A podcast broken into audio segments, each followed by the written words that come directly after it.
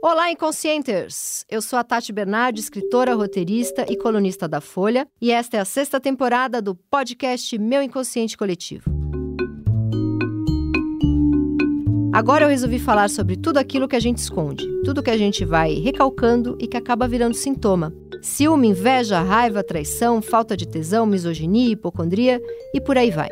E hoje eu converso com a psicanalista e professora Renale Xavier, que é formada em psicologia pela Universidade Estadual da Paraíba, mestre em educação pela Federal da Paraíba, doutoranda em teoria psicanalítica pela Federal de Minas Gerais e coautora do livro Relações Raciais na Escuta Psicanalítica pela editora Zagodoni.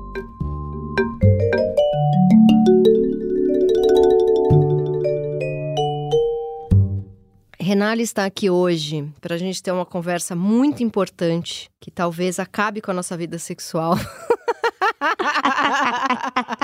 Não nos cancelem. Não nos cancelem, por favor. Esse é um episódio que mulheres vão gostar muito mais do que homens, porém homens precisam ouvir, que é o episódio seguinte: Homem acha que tá arrasando no sexo e tá fazendo as coisas erradas. Aí Renale me mandou de presente o livro da Conceição Evaristo, Canção para Ninar Menino Grande, que é apenas espetacular. Eu não terminei de ler ainda. Tô lendo e tô apaixonada por esse livro. Vou até fazer uma resenha para Folha. Mas o episódio não é todo em cima do livro, ele é só para ilustrar. Como é que a gente encara esse esse macho alfa do sexo falhando miseravelmente pelos olhos da psicanálise, Renale? O que, que eles estão fazendo de tão errado? Eu acho que eles acreditam muito no pinto, né? O primeiro ponto. E Freud tem uma grande responsabilidade nisso, né? Sim, né? É, e aí eles esbarram no engodo viril. Gente, engodo viril. Eu, eu posso tatuar? Não, vai, Renato, desculpa. Pode. Engodo viril é muito bom. É, porque tem isso, né? Assim, eles acreditam que tem. Então, normalmente no encontro com a mulher, eles vão muito nessa posição de que eles têm, que eles querem dar. E isso não é só no sexo, né? Muitas vezes eles nem viram a gente, assim, né? Começa a paquerar ali no Instagram e tal. Mas já oferece menino, já oferece um casamento, já oferece qualquer coisa. eles acreditam muito que tem. Só que aí tem isso, né? Na performance sexual, acho que a clínica cada vez mais revela o quanto os homens estão impotentes, uhum. o quanto as mulheres denunciam isso, Sim. né? É, me parece que há uma certa torção da queixa histérica, né? No sentido de que se as histéricas de Freud elas eram insatisfeitas por não transarem bem, né? Assim, de uma forma bem resumida, assim, bem perigosa dizer assim. Mas hoje elas estão se queixando que os homens não transam. Né? A gente já tem analisar mais tempo, né? E tal, já foi entendendo, não, a gente pode se satisfazer uhum. e tal, tal. Eles estão acreditando muito que a relação não existe. Eles estão levando literalmente ao pé da letra. Lacan falou que a mulher não existia, que o sexo não existia, e eles levaram ao pé da letra. Ao pé da letra, não. Então o sexo existe, gente. Pode ser um sexo de preferência bom. Mas você acha que isso tem a ver com o aumento de mulheres ganhando quer dizer, isso ainda é uma bolha, né? Ainda precisamos lutar muito por uhum. melhores salários e posições no mercado de trabalho. Mas você acha que isso tem a ver com mais mulheres em cargos de poder, com a liberdade sexual das mulheres? Eles foram ficando intimidados? Você acha que tem a ver com isso? Total. Isso, de algum modo, descentraliza o uhum. homem, né? O discurso o discurso feminista, ele é um discurso de descentralização do sujeito moderno. Ele é um desses pontos. O discurso da psicanálise também, né? E, e ao questionar essa relação de poder, porque se a gente for pensar direitinho, o sexo não é sem essa relação de poder. Há uma lógica de dominação no sexo, né? Uhum. Então, isso não é sem efeito. Então, quando as mulheres dizem, a gente tem alguma coisa, né? Ou estamos acreditando que temos alguma coisa, também estão iludidas nesse lugar, de algum modo, eles não sabem muito bem o que fazer. É, homem tem muita raiva. Eu já experienciei isso, porque eu, eu flerto, eu dou em cima das pessoas. Eu não tenho muita paciência de ficar num lugar passivo, não. A maior, maior parte dos rapazes com quem tive enlaces amorosos, fui eu que dei em cima e eu que fiz tudo. Eu que chamei para jantar, eu que convidei para ir na minha casa, etc. E isso é complicado até para os mais progressistas e vividos, assim. Eu percebo que. Só que tem uns caras legais que falam: tá meio estranho isso aqui para mim, mas eu vou encarar. E fica, entendeu? Uhum. E tem os que já correm de cara. Geralmente eu, eu namoro os que ficam, mas mesmo os que ficam, não é que eles estão 100% tranquilos, né? Mas agora isso, isso não é uma novidade de 2022. As mulheres estão fazendo isso já uns bons 15, 20 anos. E, e eles continuam com medo? De onde vem isso? Do, do pai deles? O que que acontece? Esses dias eu escutei de um colega, ele dizendo, né, que estava saindo com uma mulher preta. E ele disse que estava, ele atualizava muito o complexo de castração. Enfim, porque ele é filho de uma mulher preta, enfim, tinha algo dessa lembrança da mãe, né? Mas a gente precisa dizer, os homens têm muito medo de perder. Mas eu não entendi a questão dele quando tá saindo com uma mulher preta e a mãe dele ser preta. Ele só tinha saído com mulher branca. E aí, com mulher branca, ele não tinha que se haver com a posição de homem preto. Não, não dava um certo curto-circuito nisso, sabe assim? Mas ele é, ele é, ele é um homem preto. Ele é filho de uma Sim. mulher preta. E aí ele tinha que se haver com esse lugar de que, de algum modo, escancarava mais pra ele esse lugar de homem. Eu acho que tem um ponto, assim, né, é- é, das mulheres nesse discurso mais empoderado, que convoca o homem para um lugar de falta. Porque, de algum modo, e aí eu acho que é um ponto de que homem a gente está falando quando a gente está falando desse homem é, que é representado desse lugar fálico. Porque o homem negro, ele, ele é um pênis sem falo. Ele é hipersexualizado, mas ao mesmo tempo que ele é hipersexualizado, tem toda uma potência de performance sexual. Quem tem o falo é o branco. Quem tem o falo é o branco. Hum. E aí, na relação com a mulher, em especial a mulher branca, ele não é representado nesse lugar de potência masculina. Ele entra num lugar racista de fetiche. Sim, ele é fetichizado. Ah, agora eu entendi. E com uma mulher preta, ele, ele pode ser homem. Pela primeira vez, ele sai do lugar de fetiche de uma mulher. Isso.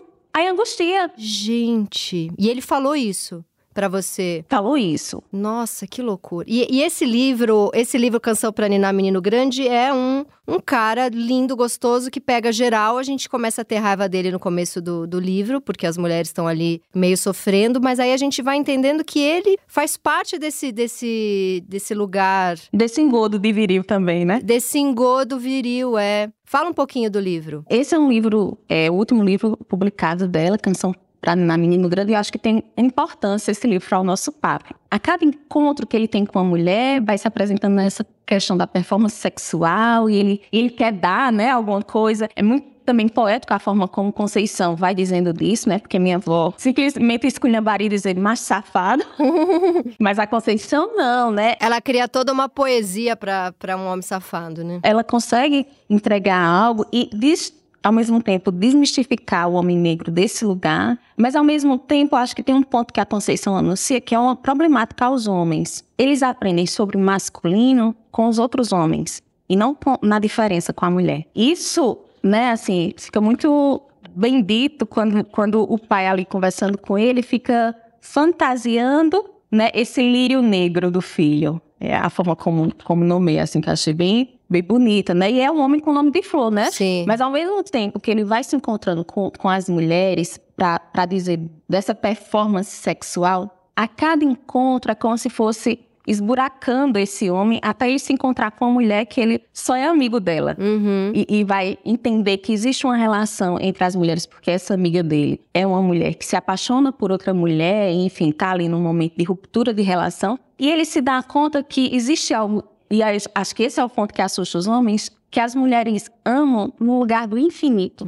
E aí, o que é, que é interessante desse livro? Além dessa questão com o homem negro, ela vai construindo de uma forma muito humana, demasiadamente humana, assim, jogar ele nesse estigma é, de performance, assim, absoluta do homem negro, assim, como aquele que, né? Mas ao mesmo tempo, da mulher que ele mais sabe É aquela aquele que não transou. que não transou. Porque tem uma coisa que a Bell Hooks diz, é, de que a lógica patriarcal de dominação pensa o sexo a partir da penetração. Uhum. E nesse encontro com, com a Tina, ele faz tudo, menos a penetra. E é de- dessa mulher que ele mais sabe falar. Uhum. Né? É, é a mulher que tem uma marca de ausência. E eu acho isso muito bonito do livro, assim. Muito bonito. Ao, ao se deparar com esse vazio, ele pode também interrogar se a cada encontro ele de fato foi feliz. Sim. No final, entrega um pouco disso, assim. É, e ele não performa no lugar onde ele acha que ele tem que performar, ele só se entende sujeito performando pela penetração, né? Uhum. Ele não se entende um homem que pode ter uma troca, eu, né, que a mulher tem algo pra dar e ele tem algo pra dar, Uhum. porque na verdade ele era tão vazio quanto aquelas mulheres que ele considerava que fossem vazias, né? Sim, é isso que a Conceição entrega no final,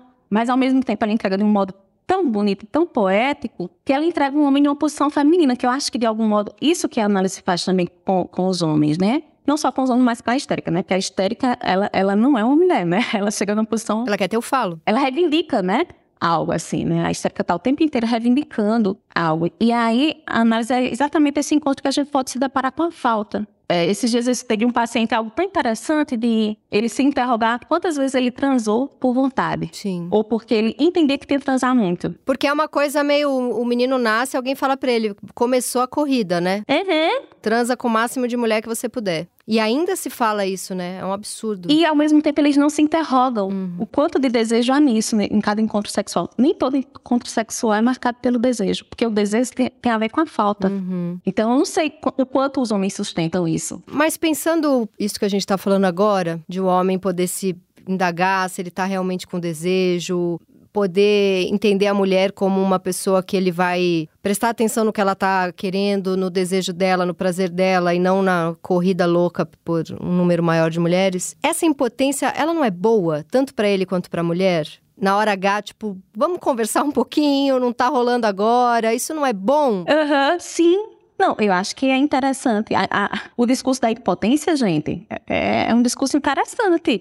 Né? É um discurso que, em certa medida, interroga o discurso do mestre. O discurso da histérica é o quê? É uma interrogação ao discurso do mestre. Nesse, mas o que é que a histérica revela? A impotência, né? E, de algum modo, eu percebo que os homens, cada vez mais na análise, podem falar disso Uhum. da impotência desse encontro, de dizer, não, tem alguma coisa aqui que não. não meu corpo não tá Uhum. aqui, de poder elaborar, de que precisam sair da relação, e ao mesmo tempo não bancar esse lugar, né, de, de que a mulher que se casa é uma mulher que não se deseja, Uhum. né? Acho que os homens, né, porque os homens ficaram muito tempo presos. Na mulher pra transar e na mulher pra casar. Isso. E não só isso, né, de que essa mulher ela não podia encarnar um desejo sexual para esse homem, né? A performance da mãe, né? E de algum modo, né, o que vai aparecer para esse homem, né? Assim, acho que esse é o ponto assim, de poder se interrogar sobre essa performance e falar da impotência, né? Afinal, a gente está no país dos embroxados, né? É, e isso não é aleatório, eu acho assim, né? Quando a gente vê um gasto público, né, com tanto comprimido de Viagra, isso virou uma cena política, inclusive, né? Assim, é, a gente precisa pensar o que é que isso diz também, né? é, Dessa masculinidade, né? Do cara hétero, cis, cristão. Mas sabe uma coisa doida que assim, tem, eu já ouvi isso de uns 20 homens, né? Se na hora que eu estiver transando eu pensar, eu broxo. E aí a minha vontade é responder: "Ué, mas você passou a vida inteira transando sem pensar?" Então você não sabia se você queria transar ou não, porque a gente precisa pensar pra saber se quer transar ou não. não é uma loucura isso? se eu pensar, eu não transo. É uma loucura, porque assim, é, então você vira uma máquina de frieza pra transar, você vira um, sei lá, um, você tira seu cérebro, você não tá ali, você não tá presente, não- o teu desejo não tá ali, você não sabe o que você tá fazendo. Você tem que não saber o que você tá fazendo pra conseguir ficar de pau duro. Minha, minha vontade é responder isso pros homens, né? Porque assim, o ideal é que você fique de pau duro pensando. Não se você pensar, você brocha, né? É- Isso, isso é uma loucura. Uhum. É uma lógica de máquina, não é uma lógica de, de, de desejo, de afeto, de, de saber, de estar ali, de estar por inteiro ali. E aí, nesse sentido, eu vou ser bem freudiana, né? Como é que os meninos passam pelo Édipo, né? E, e assim, ainda na clínica, com algumas ressalvas, mas a gente faz muito uma associação de que é muito mais comum a neurose obsessiva nos homens do que numa mulher. Existe. O primeiro caso que o Freud comenta é de um homem histérico. E depois, quando ele vai falar de neurose obsessiva, a predisposição à neurose obsessiva, ele vai falar de uma mulher obsessiva. Então, não é uma certeza absoluta, mas É mais comum. comum, a gente ainda tem essa marca. E qual a problemática do obsessivo? Ele fica na dúvida o tempo inteiro em pensar. Uhum. Então, ele fica ali, né, sem poder fazer uma escolha. Mas o neurótico obsessivo pensa o tempo inteiro, ele é dominado pelo pensamento. Ele é, ele tá pensando. Mas aí, quando ele tá pensando, ele tá numa lógica alterótica. Por isso que o pau cai. Hum. A lógica autoerótica significa que ele é um punheteirão? É. Nessa dinâmica, né, narcísica. A lógica alterótica tem uma dinâmica narcísica da libido. Tanto que é muito comum o homem estar ali transando com a mulher e de repente ele brocha, ele só um minutinho, ele vira de costas, bate uma punheta e aí volta. É muito comum isso. tipo, aí, peraí, deixa eu pensar aqui nas coisas que eu penso me masturbando. Agora a minha máquina está pronta para você. Isso. Eu, eu tô aqui. O que, que você foi pensar ali no cantinho? É uma loucura isso. Ma- Veja, a mulher fica fora. É esse o ponto. Fica fora. Será que ao transar, os homens transam com as mulheres? Então, aí que tá. Eu acho que. Você acha que ele tá transando com ele mesmo, com outros homens, com a mulher do filme pornô? Porque também. é, Uma das coisas que a gente tava conversando por WhatsApp é que o homem transa mal porque ele aprendeu a transar com o filme pornô, né? E o nosso ritmo não tem nada a ver com aquilo, né? Aquilo ali tem nada, pelo menos pra mim, aquilo não diz nada. Sabe o que eu descobri, Tati? Uma vez chegou um, um, um evento de psicanálise e o tema tem a ver com pornô. Aí lá vai eu pesquisar sobre pornô, entender como os filmes pornôs são construídos. O que é que eu descobri? Que nem o pornô é verdade. é uma fake news o pornô. Aquele movimento todo que a Nossa, gente vê o não. pornô. Muitas vezes é uma cadeira de balanço. É, aquilo não causa nada. Né? Tem toda uma, uma- uma montagem, Uhum. né? Aquilo é fake news, assim. Sim, é fake news total. E, e- mas os meninos ficam presos na tela, né? Nesse gozo masturbatório. E isso é muito perigoso, no sentido de quando eles vão se encontrar com a mulher, eles não sabem o que fazer, porque a mulher, ela, não, não, não tá nessa dimensão, né? Assim,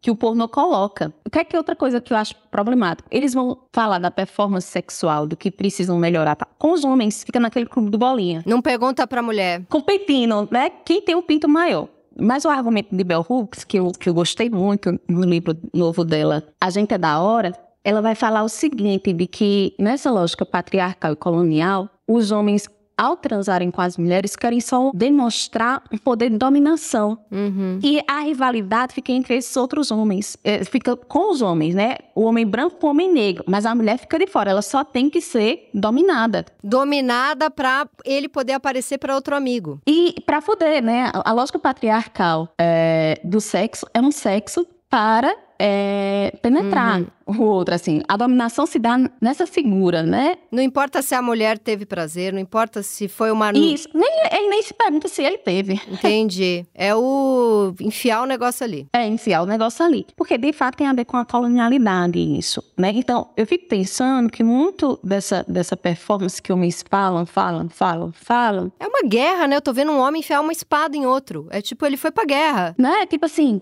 nossa, o meu é maior. Essa competição que eles ficam fazendo de Quer dizer, tem bastante a ver com prazer, mas não o, o- o prazer do. né? É um outro tipo de gozo. É o gozo É, do. é, é uma outra lógica que deixa fora o gosto feminino. Uhum, sim, sim. Eles têm muito medo do gosto feminino. Agora, tem uma coisa que homem é obcecado com o pau duro durante toda a performance sexual. Eu acho isso muito interessante, né? Já conversei isso com alguns namorados que eu tive. Que assim, eu ali transando, sei lá, vamos supor que eu fique ali transando num dia que, não, que eu tô muito bem disposta e que não tem nenhuma série que eu tô viciada. Vamos supor que eu fique transando ali 20 minutos, meia hora. Nesses 20 minutos, meia hora, eu vou empolgar e broxar, empolgar e broxar, empolgar e broxar. Embroxar é ótimo, né? Ó o ato falho. Empolgar e broxar. Só que como eu não tenho pênis e não dá pra ver que se tá duro ou se tá mole, não é tão aparente isso. Mas durante os 20 minutos que eu tô ali, vai ter hora que não vai estar tão gostoso, vai ter hora que eu vou estar animada e vai ter hora que eu vou estar tipo, ah, agora se eu tivesse um pau, provavelmente ele estaria mole, entendeu? Então não tem que ter essa coisa do pau duro durante a meia hora que você tá transando. De repente você tá transando, aí você para, vai fazer um sexo oral, vai fazer uma massagem, ou você. Sei lá, o sexo ele é tão. pode tanta coisa ali no meio, né? O corpo é tão erógeno, né? Pra ficar fixado também só. É, e aí tem uma coisa que assim, tem essa obsessão de de repente ficou mole, o cara fala, ai, brochei. Não é que brochou. Tipo, daqui a pouco fica duro de novo. E daqui a pouco broche, daqui a pouco fica duro de novo. Não precisa ficar meia hora duro. E acho que eles acham que naquele momento em que ficou mole, tem que parar o sexo porque ele brochou, ele falhou. Eu acho isso uma loucura. Porque eu, durante. O que eu tô querendo dizer é que eu, durante ali a performance, se ela durar três minutos ou meia hora, eu vou ter o momento de que eu tô afim e que eu não tô. Durante o processo, entendeu o que eu tô dizendo? É uma dança, sei lá, não é uma. Pois é, ma- mas essa dança é preciso saber bailar, né? E aí, quando eles ficam querendo é, essa dureza toda, eles não colocam o corpo na ginga. Exatamente, tá tudo no pau. Aí não tá fazendo uma. né? Isso é uma loucura. E aí, por isso que não vê o corpo inteiro da mulher, porque ele não tá vendo o próprio corpo inteiro dele. Eu acho que nesse sentido, o fio de jasmim tem uma utilidade muito pública. Fio de Jasmim é o, é o protagonista do canção. É o personagem do livro da Conceição. Nesses encontros com a Tina, talvez seja a coisa mais excitante do livro. Sim. Com a Tina, você faz, poxa, fio de jasmim, que boca é essa, né? Assim, É, exatamente. Você fica meio apaixonada por ele. Sem... É, tipo assim, Ei, Conceição, tem uns 10 fios de jardim por aí, né?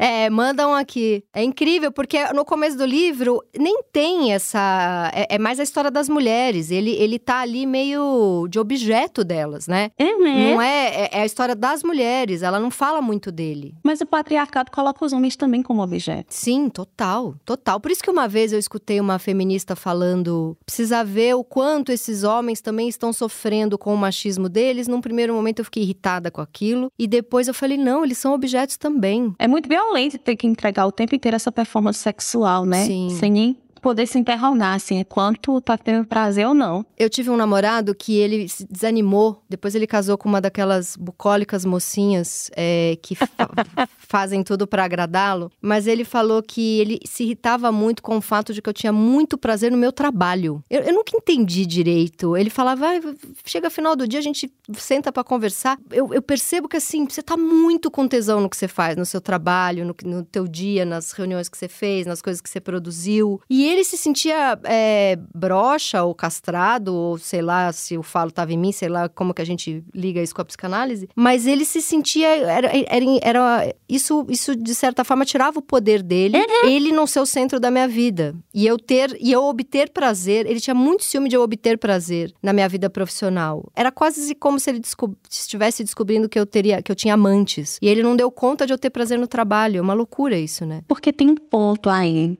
que eu acho que as mulheres sacam muito bem por não ter, de que o gozo não fica limitado no homem. Sim. Eu acho isso genial, assim, por mais que o encontro seja maravilhoso, tem uma coisa assim, foi bom, foi, mas tem alguma coisa do gozo feminino que está para além da lógica fálica. Sim. Né, assim, e, e eu acho que esse é um ponto que os homens não suportam muito bem, porque é, é o pavor deles né, aquela imagem de seminário 20, né, do Lacan, né, a, a santa gozando, né, assim, aquela imagem de êxtase, né, a santa tá. Eles não suportam mesmo, assim. Eu me lembro de uma vez, é, na porta, na época que igrejas eram lugares habitáveis, enfim, antes de 2016 tudo mais. eu me lembro de esbarrar com um colega da igreja e ele disse: Renato, eu acho a mulher mais bonita dessa igreja, assim. Mas eu jamais teria coragem de, de namorar você. Você é muito dona de si. É, eu já, já escutei coisas parecidas. Era um homem branco, cristão, assim. Provavelmente conservador, inseguro. Meu Deus do céu, era em pé, assim. E eu fiquei pensando: meu Deus, eu acho que você tão broxante. Não, e quem disse que eu quero, né? Porque. Isso! Ele veio te avisar para você poder lamentar junto com ele que ele tava sem coragem. Como se você quisesse a coragem dele, né? Isso! Mas, tipo assim, cara, você não é o tipo de homem que me desperta desejo. Mas eu achei muito interessante essa fala, assim como de um outro, assim. Ah, esse, eu fazia um, um curso só para escrever um conto desse, que ele, que ele vai falar do quanto os homens têm dificuldade com o sexual também, assim. Ele disse que quando se casar, seria fazer uma cerimônia na noite de núpcias, com duas taças virgens, embrulhadas numa toalha virgem. Era tanta virgindade que eu fiz, meu Deus, ninguém fode Mas quem que te falou isso? Esse mesmo cara da igreja? Um menino também da igreja, que eu acho que a gente precisa dizer disso, né? É, é, existe uma moral sexual e o grande mal-estar da humanidade é se a ver com isso que é sexual. Então, o discurso conservador é uma resposta uhum. a isso. Eu não acho que é sem efeito, assim. Esse cara querem duas taças virgem. Queria tudo virgem. Gente, como é que alguém vai conseguir fazer alguma coisa? Gente, e, e, é muito doido a gente pensar que é metade de um país que pensa assim, né? Porque se metade de um país quase elegeu o Bolsonaro, esse pensamento ele tá aí, né? Sim. E não é só homem, tem muita mulher que quer se colocar nesse lugar, né? E, e, e tem uma coisa, né? A culpa que os homens sentem. Eles têm uma outra relação com a lei. O complexo de castração produz nos homens um efeito muito de ter medo de perder mesmo o pinto. E aí, quando esse pinto sente prazer, qual o efeito disso? Então, muitas vezes vem muita culpa. Você sabe que você falou isso? Aquelas começam a lembrar a vida sexual inteira dela no programa. Eu tive, um, eu tive um namorado uma vez, faz tempo. Ele tinha uma coisa assim. Ele performava ali lindamente, era um, um bom sexo ele tinha todo um cuidado comigo, bem atencioso, não era um cara que a gente possa dizer que não estava ali prestando atenção em mim. Era muito legal. Eu, eu até costumava brincar com ele. Eu falava até para ele que ele era uma reparação histórica, porque depois de tantos namorados que os caras gozavam, viravam pro, pro lado e dormiam, ele era um cara obcecado em fazer as mulheres gozar e ele não queria gozar. Então no começo eu brincava com ele que ele era uma reparação histórica, mas depois eu fui ficando irritada que esse homem não queria gozar. Sim. E eu levei isso para análise, né? E eu falava para ele, mas assim, ele fazia de tudo. Foi uma das melhores sexos da minha vida, mas ele próprio, depois que eu, que eu tinha meu prazer, ele falava, então pra mim tá bom. E aí eu levei isso um dia pra análise e falei, por que eu tô tão ofendida e irritada com isso? E meu analista falou, porque tem algo dele que ele não quer dar pra você. Uhum. Parece lindo, parece a coisa mais generosa do mundo. Mas não é. E que porra que era essa, literalmente? Ou que porra que não era essa? que porra que não era essa? Porra, é tudo que não existe aí, né? né? Convenhamos, né? Assim. A gente tenta falar de Lacan e vai pra baixaria. Mas é exatamente é- é essa fantasia masculina de perder, assim. Eles ficam muito apavorados. Ele não tinha medo nenhum, mas ele não tinha medo de perder a ereção. Ele perdia a ereção, a ereção voltava. Ele perdia, ele tinha medo de perder o, o esperma, que sei lá o que que ele tinha. Sim. Que loucura. E é uma coisa quase meio que adolescente, né? Também uma, uma posição assim, né? De vou transar, faço de tudo, quase tal, mas não. Né, Na hora final, dá um certo recuo, assim. Ele me lembra aquelas crianças que estão na fase anal e que, e que percebe que se segurar o cocô ou o xixi, vai ter mais. Tem, se- sente algum prazer, né? E que é aí que tem toda a questão do controle e que na- em vida adulta, que, quem tá fixado nessa fase é porque tem uma questão obsessiva, né? Uma questão com controle. Pois, e, e- e os obsessivos ficam muito nesse, nesse sádico anal, né? Assim. Então, parecia que era generoso, mas no fato ele estava dizendo, eu odeio você. Obrigada, Renale. eu não vou dar a você nada. Então, mas era um jeito dele fazer uma retomada de poder. Sim. Porque era, sacou, era, era, era uma época. Me entrega o cocô, né? É, era uma coisa. Ele não dava tchau pro cocô dele. Não, e era uma coisa assim: ah, você tá se achando aí toda poderosa? Eu vou te dar três orgasmos e você não vai me dar nenhum. Eu acho que tinha um pouco esse jogo. Sim. Que loucura. Nessa dinâmica anal, tem uma coisa com o outro. Você dá o cocô, né? Quando a criança dá o cocô e entrega com muita facilidade, ela consegue estar numa posição com amor. Uhum. Né? Toma esse presente, mamãe. É um bolo de bosta, mas toma. né? Mas, quando retém, ela tá falando da agressividade. Sim. E tá impondo um desejo. Então, assim, era um cara que tava marcado pela agressividade aí, num discursinho bonito. Nossa, Renale, você chegou num ponto aqui, mas era exatamente isso, porque ele era essa pessoa super da meditação e etc, etc. Mas eu, eu assim, a coisa que eu mais falava pra ele é: tem uma agressividade aí dentro que precisa sair. Porque tudo ele tinha uma resposta do bem, ele era muito bonzinho pra tudo. E eu falava: tem uma agressividade aí que precisa sair.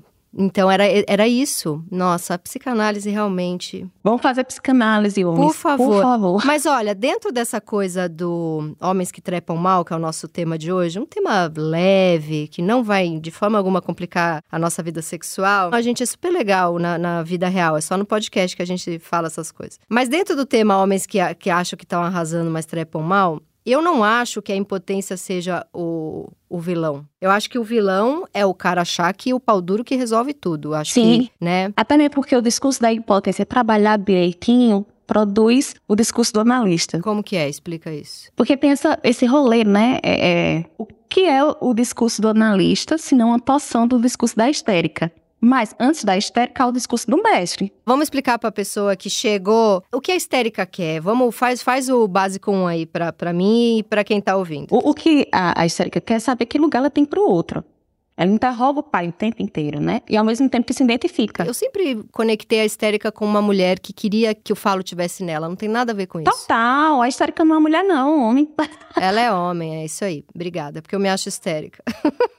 Mas ao mesmo tempo, ela sabe que não tem. Uhum. Ela sabe que não tem, e aí cai na coisa do discurso da impotência. Mas, quando ela cai no discurso da impotência, é possível trabalhar, quando a gente tem a, a questão discursiva, né, de Lacan, quando dá uma, uma rotação no discurso da histérica, a gente depois tem o discurso do mestre, do, do, do analista. Que o discurso do analista é o avesso do discurso do mestre. Calma, você não sai ainda do podcast, Renale vai explicar. Não, porque quando chegava no discurso do mestre, discurso do analista, eu juro que eu ficava nervosa na aula. Porque eu já, já fiz essa aula e não entendi nada. Então vai. Porque o Lacan vai pensar a estrutura do inconsciente a partir da lógica com a linguagem. Ele está pensando como os modos discursivos em modos de gozo.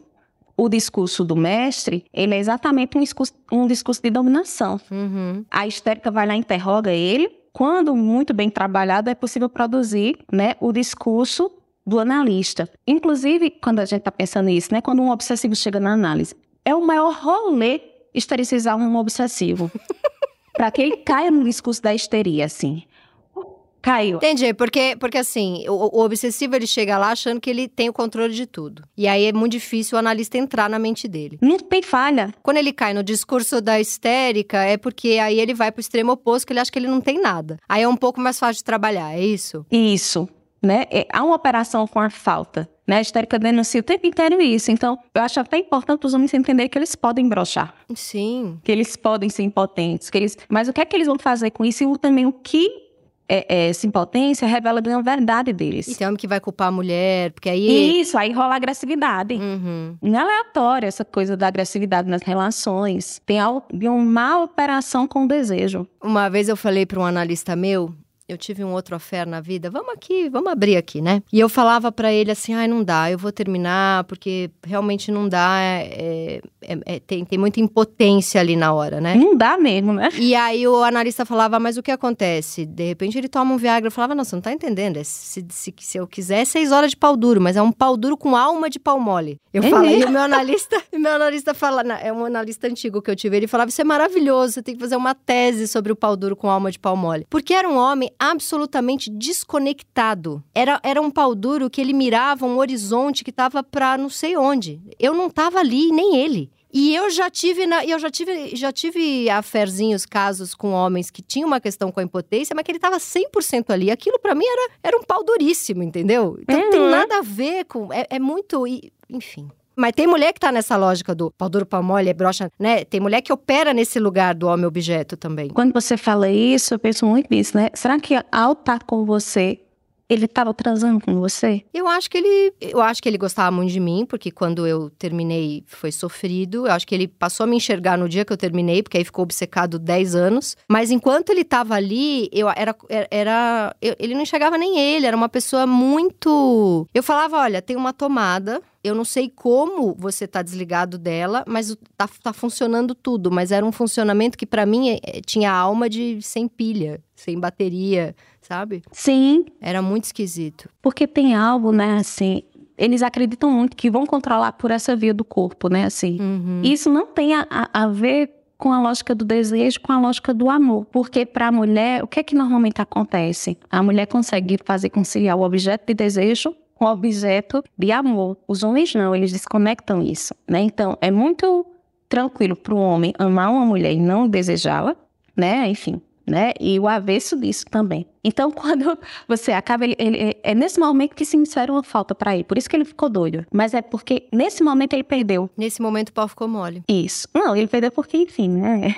Não era só o pau mole em questão, né? Era um, um pau sem alma. Sim. Agora, voltando para aquele negócio do discurso do analista, discurso do não sei o quê, volta, volta, porque eu quero tentar entender isso de uma vez por todas, porque é difícil para mim. Isso é do Lacan. Uhum. E, e, em termos de, de, de, performance sexual masculina, que é o que estamos aqui para falar mal, enfim, fazer esse, fazer esse fazer esse momentinho fofoquinha de WhatsApp nosso aqui se tornar público. Como que a gente insere isso nos discursos? Vamos lá, vamos tentar de novo para ver se eu entendo. Há uma relação entre, eu vou citar Caetano Veloso para tentar explicar isso. Tem uma canção do Caetano Veloso que diz assim: "Eu gosto da minha língua roçando a língua de Pedro Vaz de Camus. Gosto de ser e de estar." Então acho que tem um pouco disso. A língua, ela diz de uma erótica. Uhum. Quando Lacan está pensando essa dimensão discursiva, ele está pensando também a dimensão sexual de como se goza. Uhum. A forma que o discurso do, mestre se apresenta é gozar oprimindo, uhum. que de algum modo, normalmente, os homens vêm muito nessa posição de querer dominar. Esse é o mestre, esse é o discurso do mestre. Esse é o discurso do mestre. E qual que é o do analista? O discurso do analista é o avesso desse. Quando o objeto, o que vai operar é o semblante de objeto, né?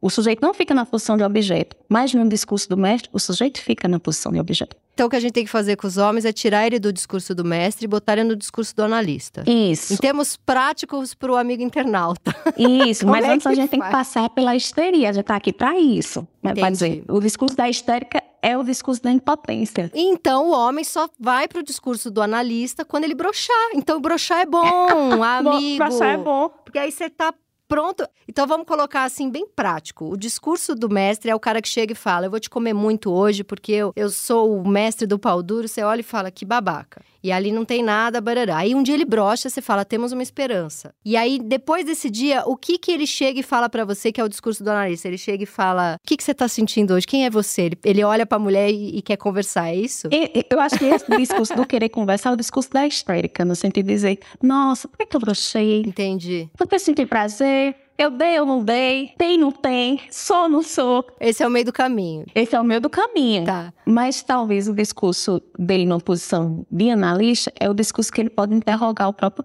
pinto dele, assim, dizer o que é que é isso aqui, né? Assim, é um discurso que ele vai se sustentar num lugar não mais objetificado.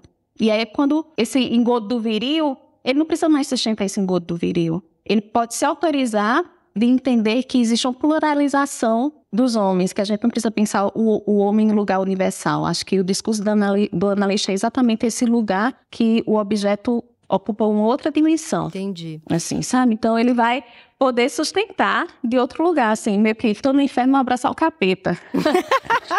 Achei muito bom. E agora, uma coisa assim que eu acho importante dizer, eu já falei isso algumas vezes, que eu tô com 44 anos, comecei minha vida sexual tarde, com 19, 20. Falei isso outro dia pro meu namorado, ele ficou um pouco chocado, mas ele pensou, cara, é que você tem coragem de falar, mas eu acho que talvez essa seja a história de muitas mulheres, né, da nossa idade, assim, da minha e do meu namorado, não de Renale, que Renale é uma jovenzinha, jovenzinha gênia. Que, assim, 60% ou 70% das vezes em que eu transei, não foi legal. Acho que é importante olhar para isso, assim. Não foi legal, não. não... É, tem várias coisas, assim. Tem uma que agora, com 44, eu fiz um 44, meio 44. É, vou fazer ainda, 43, farei 44. Eu acho que, não à toa falam que essa idade da mulher, ela tá muito bem, assim, sexualmente falando, porque eu já, já sei o que eu quero, já sei o que eu tenho que fazer, já sei o que eu quero que façam. E não no sentido robozinho da coisa, mas no sentido amplo e, e bom. Então, acho que também eu fui aprendendo quem eu era no sentido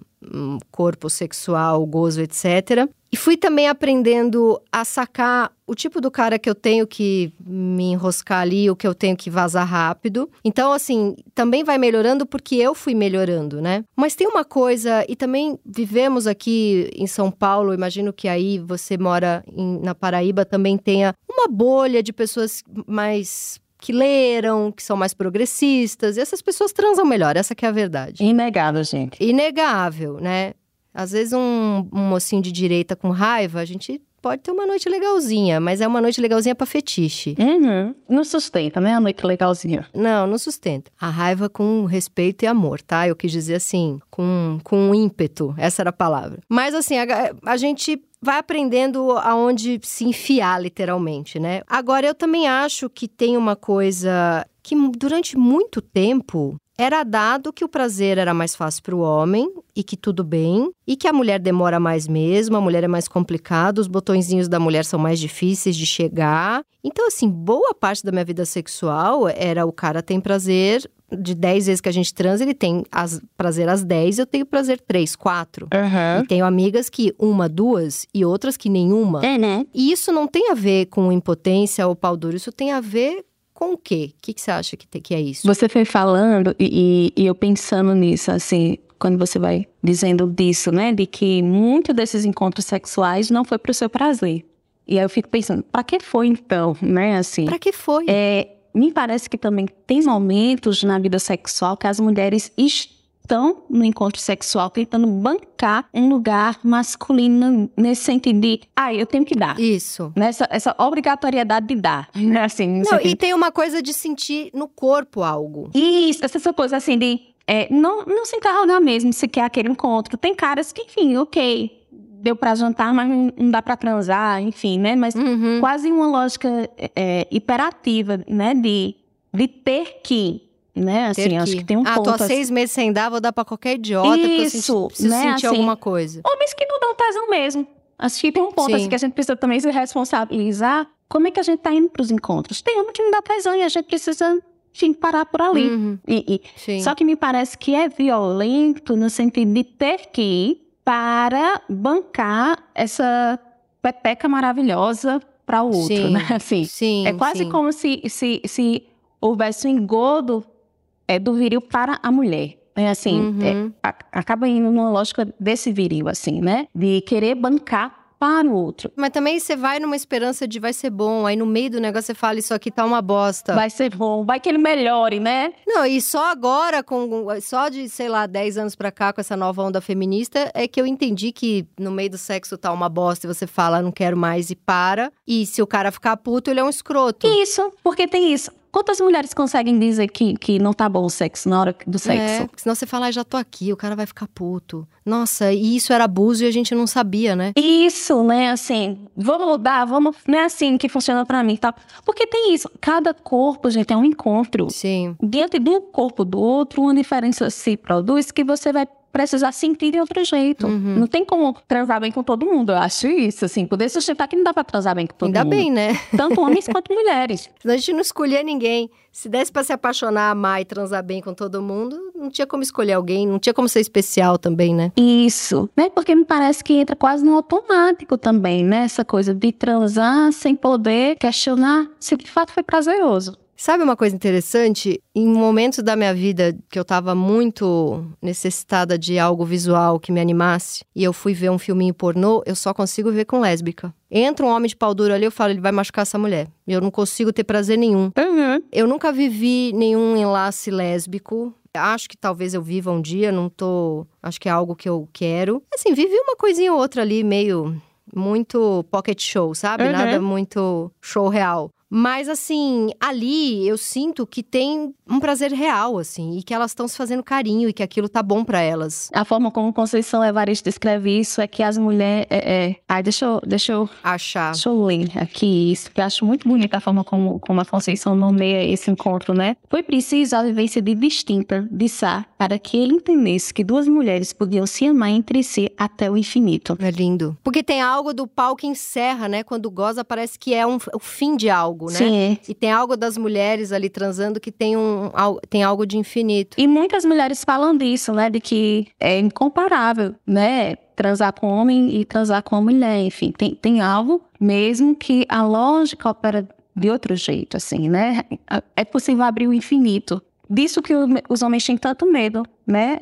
A lógica do infinito é uma lógica de gozo que não passa pelo fálico. Que interessante. Então a salvação tá, tá, tá neles brocharem. E, é, e, é isso que as, que as mulheres e mesmo os caras, ou melhor dizendo, os caras e mesmo as mulheres têm, têm medo que aconteça, né? Uhum. Não fica com tanto medo, gente. Medo é desejo. Medo é desejo. E o que você acha mais que eles fazem para estar tá tão ruim assim? Porque a gente já falou da impotência, a gente já falou deles não saberem ligar os botãozinhos direito. A gente já falou da desconexão, que o cara tá ali meio no mundinho dele e não tá ligado na tomada. Mas o que, você acha mais que rola? Você falou desse negócio deles só conversarem do sexo com os homens. Eu já vi homens saindo com mulher para poder se exibir. Teve... Tinha um amigo meu, muito interessante assim. Ele gostava de sair com mulher muito muito gostosa, muito montada, muito aquele símbolo máximo do que é uma fêmea alfa, montadíssima. E a primeira coisa que ele fazia com essa mulher era levar em algum evento em que iam estar todos os amigos dele. Ele não levava ela para um lugar onde ele pudesse, já que ele gostava tanto dessa mulher tão nesse, nesse estigma e nessa, nessa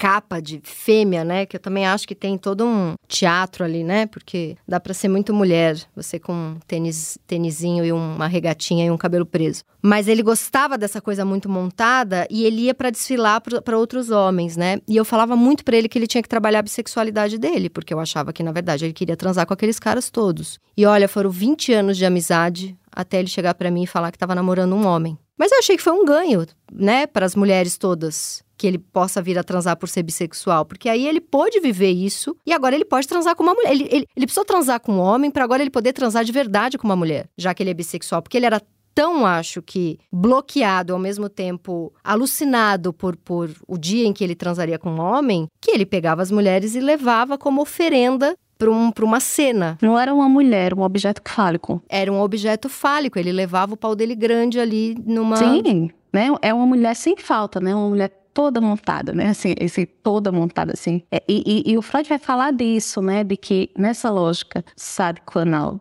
do obsessivo, o que está em questão é o libido homossexual. É, e depois ele teve uma fase que ele namorava é, mulheres trans e ele cometia uma coisa que eu não tenho lugar de fala aqui, mas eu imagino que poderia soar bastante ofensiva para essas mulheres trans que ele namorava, porque ele não falava estou apaixonado por uma mulher, ele falava ela tem tudo, porque era uma mulher que tinha um pau. Isso não é o que uma mulher trans quer ouvir de um cara. Ou, ou vai ver, é, eu não tô no lugar dela, né? Uhum. Mas eu achava que partia de um lugar que não era um lugar muito respeitoso, era um lugar de eu não quero a falta. Exato, ele está se defendendo o tempo inteiro e que é uma, uma defesa dos homens com amor. É uma defesa pro amor, porque o amor é uma troca com quem falta, né? Tem um, um trecho da Clarice Lispector que ela diz isso. Não havia senão faltas e ausências. Que entregar a solidão pro outro é a última coisa que se pode dar de Uhum. si, né? Assim, é o que importa no amor, né? Da, da própria solidão ao outro. Né? Então, ele estava fazendo tudo menos se havendo com a falta dele, né? Assim, de, de- ele estava o tempo inteiro cobrindo as, das mulheres montadas, dessa mulher que tem tudo, que ele nomeia dessa forma e que, de fato, deve ser muito violento, né? Mas me parece que o que se sustenta para esse sujeito é a lógica do fetiche, que é a lógica da forma como o homem ama, gente. A gente não pode estar iludida com isso, não. O homem ama numa lógica fetichista. Ele escolhe um traço e vai repetindo e ponto. E a mulher não faz isso? Não, E uma mulher que tem um uma mulher meio obsessiva, que, que tem umas coisas meio masculinas. Não, se for uma mulher meio obsessiva, talvez seja possível, mas a lógica de amor, e, e por isso que o Freud vai dizer, gente, não se iludam. A base da vida sexual é a perversão. Nossa. Não, sabe por que eu tô te falando isso? Porque eu sempre me apaixono por homens que tenham uma coisa que eu quero. Eu sempre, assim, eu, eu quando era, trabalhava com publicidade, eu falava, nossa, esses meninos com 24 anos já são diretores de criação e viajam o mundo fazendo reuniões e já ganham altos salários. Eu ficava louca. Depois eu falei, nossa, é tudo uns babaca, Deus me livre namorar publicitário, o legal é ser escritor e jornalista. Aí eu comecei a batalhar para me tornar uma escritora e trabalhar em jornal. Eu fiquei um tempão apaixonada, só namorava escritores. Aí eu falei, nossa, o que eu queria mesmo era ser psicanalista. Aí veio uma leva de psicanalista. Ai, aí, eu- aí agora eu acho que eu, pela primeira vez eu tô namorando um homem porque eu amo ele, não porque ele tem algo. Agora já é possível a falta, né? Não tem mais nada, né? Agora é possível a falta. Mas eu, eu tô nessa lógica meio fetiche. Eu, eu também. Porque tem um ponto, né, assim, que, que convoca o amor, né? A, a fantasia que cada um constrói. Acho que por isso que é importante a gente também pensar algumas coisas dentro do- de uma certa dialética que não se trata só do homem. Também qual a fantasia que a mulher sustenta a cada encontro com esse homem, né? Assim. Uhum. Então, essa fantasia que se cria, né, de que ele vai dar um filho, de que ele vai dar isso, que ele vai dar aquilo, que ele é massa, né? Como cada um cobre a falta, porque também é osso ficar só na falta o tempo inteiro, assim. É, é preciso Sim. muita análise para sustentar uma parceria nessa lógica do não ter, né? Já tive encontros assim Uhum. pela vida de não ter e é muito bonito, é muito poético, né? Você sai do encontro fazendo poesia, porque é uma coisa de outra ordem. Uma coisa que eu tive que trabalhar muito na minha análise é porque eu era muito puladora de cerca. Porque eu começava a namorar apaixonadíssima, fetichizando aquela pessoa como ele é isso, ele pode me dar isso. E era sempre uma coisa de. Ou, ou ele tava num lugar paterno, ou ele tava num lugar do professor, ou ele tava num lugar do experiente. De autoridade, né? Era. E aí, quando falhava, e todo mundo vai falhar, eu, eu falho o tempo inteiro nas minhas relações, eu ficava louca pra pular cerca. Eu não conseguia terminar, porque eu já amava a pessoa, porque eu também sei amar em paralelo a ser a pessoa que fetichiza, mas eu ficava doida pra pular cerca, porque eu falava, bom. Eu vou continuar com ele porque eu amo ele, mas eu preciso botar o meu desejo de completude, de pau duro, pra usar o nosso, a nossa palavra-chave do episódio, que não tem nada a ver com membro É, né? Pênis duro, mas tem a ver com o cara que não vai faltar e falhar, né? Em alguma outra pessoa, porque eu preciso que isso esteja em algum lugar, já que não tá em mim nem nesse cara que eu amo. Então eu passei muito tempo da minha vida, peço perdão aí a todo o meu passado, eu pulava cerca, Todo mundo que eu cifrei, desculpa. todo mundo que eu chifrei nos últimos 30 anos, eu pulei muita cerca. Mas aí eu fui pra terapia e eu sou a pessoa melhor. Mas sabe o que, que ao escutar eu fui pensando assim, de que parece que o horror era se dar conta da falta, e aí tem que correr, Tem que correr. correr pra encobrir essa falta, né? Não pode, né? O, o chifre, gente, foi só medo de perder. É, o chifre é porque o chifre é duro, tem que estar em algum lugar. A dureza tem que estar em Né, algum assim, lugar. Tá, tá perigoso Olha, esse episódio. Esse episódio é o mais perigoso que eu já gravei. Se você tá ouvindo e tá achando perigoso também, é porque eu não cortei nada, parabéns pra mim. Renale, foi perfeito. A gente tem que ter um, um podcast só nosso, eu acho. É. Vamos Foi sim. muito maravilhoso. Tem mais alguma coisa que você queira falar? Não só agradecer o convite, assim, é sempre muito bom essas conversas, assim. Foi perigosa essa, porque a gente. Foi perigosíssimo. Se tiver, pensa aí, se você quiser que corte alguma coisa, eu acho que eu não vou cortar tá nada. tudo, tá tudo ok. Vamos, vamos Tá sustentar o ok. risco, né? Assim, E ó, leia, você, leia, você que está nos ouvindo, leia Conceição Evaristo. Sim, né? É um texto que nos ensina. E Renale me mandou dois livros de presente e eu tô alucinada, alucinada. É bom num grau assim. E o Canção pra Ninar Menino Grande é muito bom. Muito obrigada, Renale. Um beijo. Cheiro, cheiro. Esse foi o meu Inconsciente Coletivo, o podcast para onde a sua neurose sempre vai querer voltar. Eu sou a Tati Bernardi e a edição de som é da Zamunda Studio. Os episódios do meu Inconsciente Coletivo são publicados toda sexta-feira nos principais agregadores de podcast escute seu inconsciente e siga a gente para não perder nenhum programa. Ah, e aproveita e dá cinco estrelinhas também. O ego agradece. Até semana que vem.